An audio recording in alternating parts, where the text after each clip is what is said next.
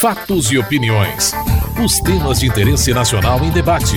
A polêmica, a reação e as propostas dos deputados. Apresentação: Antônio Carlos Silva. Num clima tenso e tumultuado, o presidente do Congresso, senador Renan Calheiros, iniciou a discussão dos vetos parciais da presidenta Dilma Rousseff à nova distribuição dos royalties do petróleo. Há sobre a mesa vetos presidenciais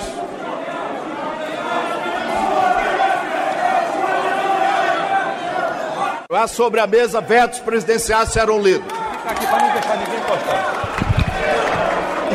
Veto parcial número 43 de 2012, mensagem número 158 de 2012, aposto ao projeto de lei da Câmara número 60, que altera o artigo 4 e acrescenta o artigo 54A a lei 8.245 de 18 de outubro de 91, que dispõe sobre as locações dos imóveis urbanos e os procedimentos a ela pertinentes para dispor sobre a locação nos contratos de construção no Estado.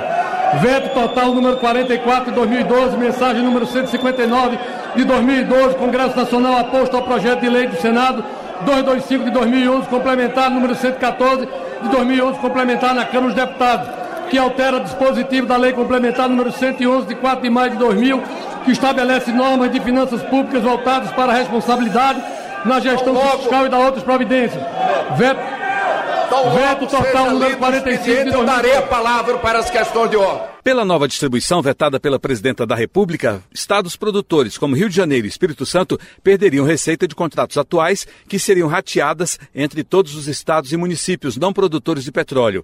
Parlamentares do Rio de Janeiro e do Espírito Santo estavam dispostos a impedir a votação da derrubada do veto. Durante as tentativas de acordo, o deputado Alessandro Molon do Rio de Janeiro chegou a propor sem sucesso a manutenção dos vetos, com a mesma participação da União na partilha. Em troca, estados produtores receberiam uma antecipação dos royalties royalties a que terão direito no futuro. Sem entendimento, parlamentares de estados produtores tentaram obstruir as votações de várias formas, como o deputado Alessandro Molon, do PT do Rio de Janeiro. Eu quero perguntar à mesa qual foi o critério. Existiam 3.060 vetos que os senhores tomaram para escolher esses vetos para a deliberação do dia de hoje. Questão de ordem, senhor Questão presidente. de ordem, senhor presidente. A pauta é competência da presidência do Congresso senhor Nacional. Artigo 33. E o Supremo, e o Supremo Tribunal decidiu Questão de que nós não ordem. devemos seguir Artigo a ordem 33. cronológica do veto. Vossa Excelência, Vossa- este veto chega hoje ao plenário por força do requerimento de urgência de número 12 de 2012, que foi fundamentado no artigo 155 do regimento interno da Câmara dos, do- dos Deputados. Este é o problema, senhor presidente.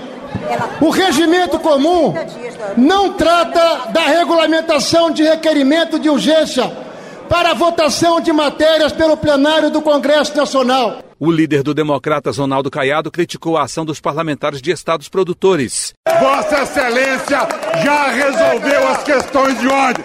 Vamos iniciar o debate e vamos para a votação, senhor presidente. É chicana que estão fazendo nesse momento, não é a- o jogo regimental que se espera dos parlamentares. Contornadas as reações, deputados e senadores iniciaram a discussão que levaria à derrubada dos vetos da presidenta da República ao novo rateio dos royalties do petróleo dos atuais contratos. O deputado Júlio César do PSD do Piauí justificou a nova distribuição dos royalties do petróleo. se fala em direito adquirido e quebra de contrato. Direito adquirido por uma lei. O que nós estamos fazendo é mudando esta lei. Quebra de contrato, onde é que Estado e município é parte no contrato? Quem é parte é a, ANP, é a União através da ANP e também as petroleiras. O que está acontecendo? O ROD do ano passado, eles 31 bilhões 491. 75% ficou só no estado. Só no estado. E 65% nos municípios desse estado. E mais, do que pertence a município, 4 bilhões. 1 bilhão, aliás, 3, 4 bilhões, melhor dizendo. 1 bilhão ficou só no município, o município de Campos. Por isso, senhor presidente, para compensar esse desequilíbrio da, dessa, desse pacto federativo. Desse pacto federativo. Nós precisamos mudar. Vamos derrubar o veto.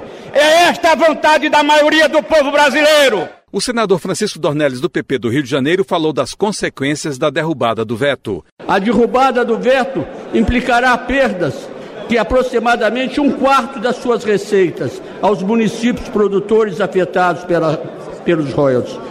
No total, a perda estimada será de 5 bilhões de reais de forma automática, imediata. Isso agride todos os princípios constitucionais orçamentários.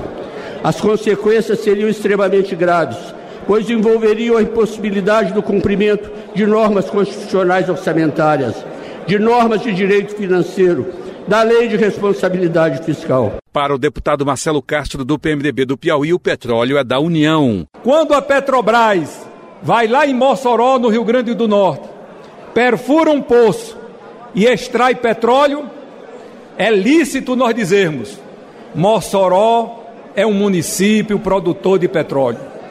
Rio Grande do Norte é um estado produtor de petróleo.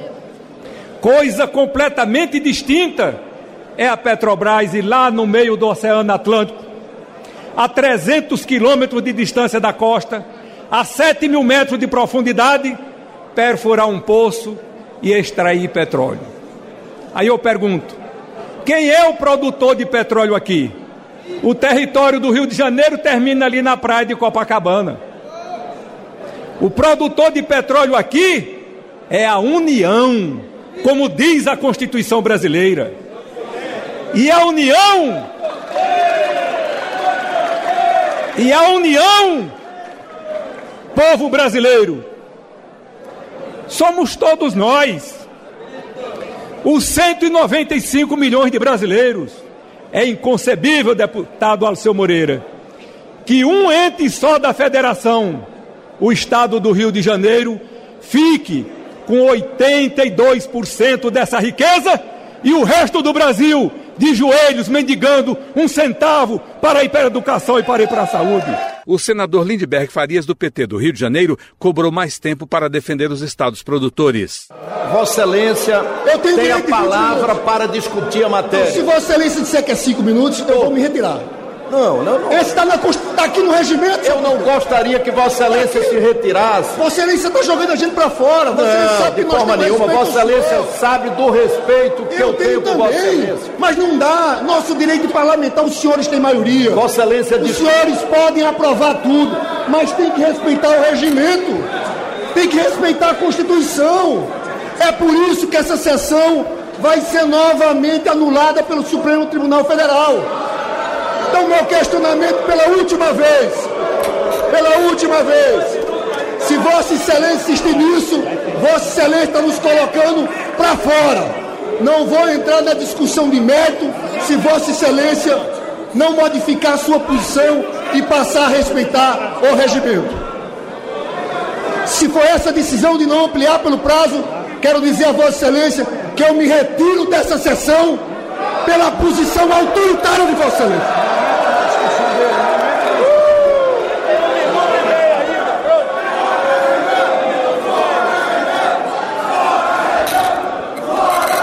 Eu concedo a palavra. Concedo a palavra ao deputado Kleber Verde. O deputado Kleber Verde do PRB do Maranhão saiu em defesa da atuação do presidente do Congresso. Quero cumprimentar Vossa Excelência por estar conduzindo os trabalhos da noite de hoje de forma brilhante. Parabéns a Vossa Excelência. Quero registrar que me dou por satisfeito com meus cinco minutos, presidente. É o suficiente para dizer a Vossa Excelência, aos meus pares, que é uma injustiça o que acontece hoje com a distribuição dos royalties. Rui Barbosa, grande jurista, deixou uma frase que eu costumo citar aqui nesta casa. Ele diz que não há nada mais relevante para a vida social do que a formação do sentimento de justiça. O deputado Otávio Leite, do PSDB do Rio de Janeiro, prevê dificuldades financeiras no Estado com a derrubada do veto à distribuição dos royalties. Por mais que o governo federal possa perder um pedaço, quem perde profundamente é o Estado do Rio de Janeiro, o que significa a supressão abrupta, absurda, de 3,2 bilhões a partir de amanhã.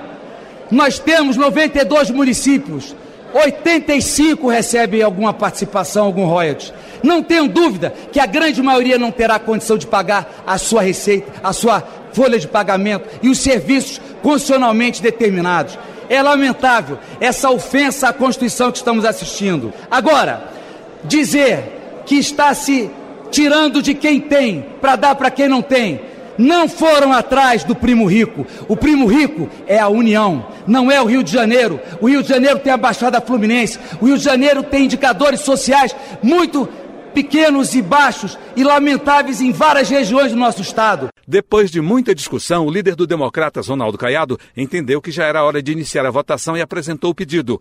Com a maioria em plenário, parlamentares de estados não produtores aprovaram o início da votação dos vetos, que foi feita em cédulas e de forma secreta. A apuração foi feita no dia seguinte pelo Prodazem, Centro de Processamento de Dados do Senado. Deputados e senadores derrubaram os vetos presidenciais à nova distribuição dos royalties do petróleo para os atuais contratos.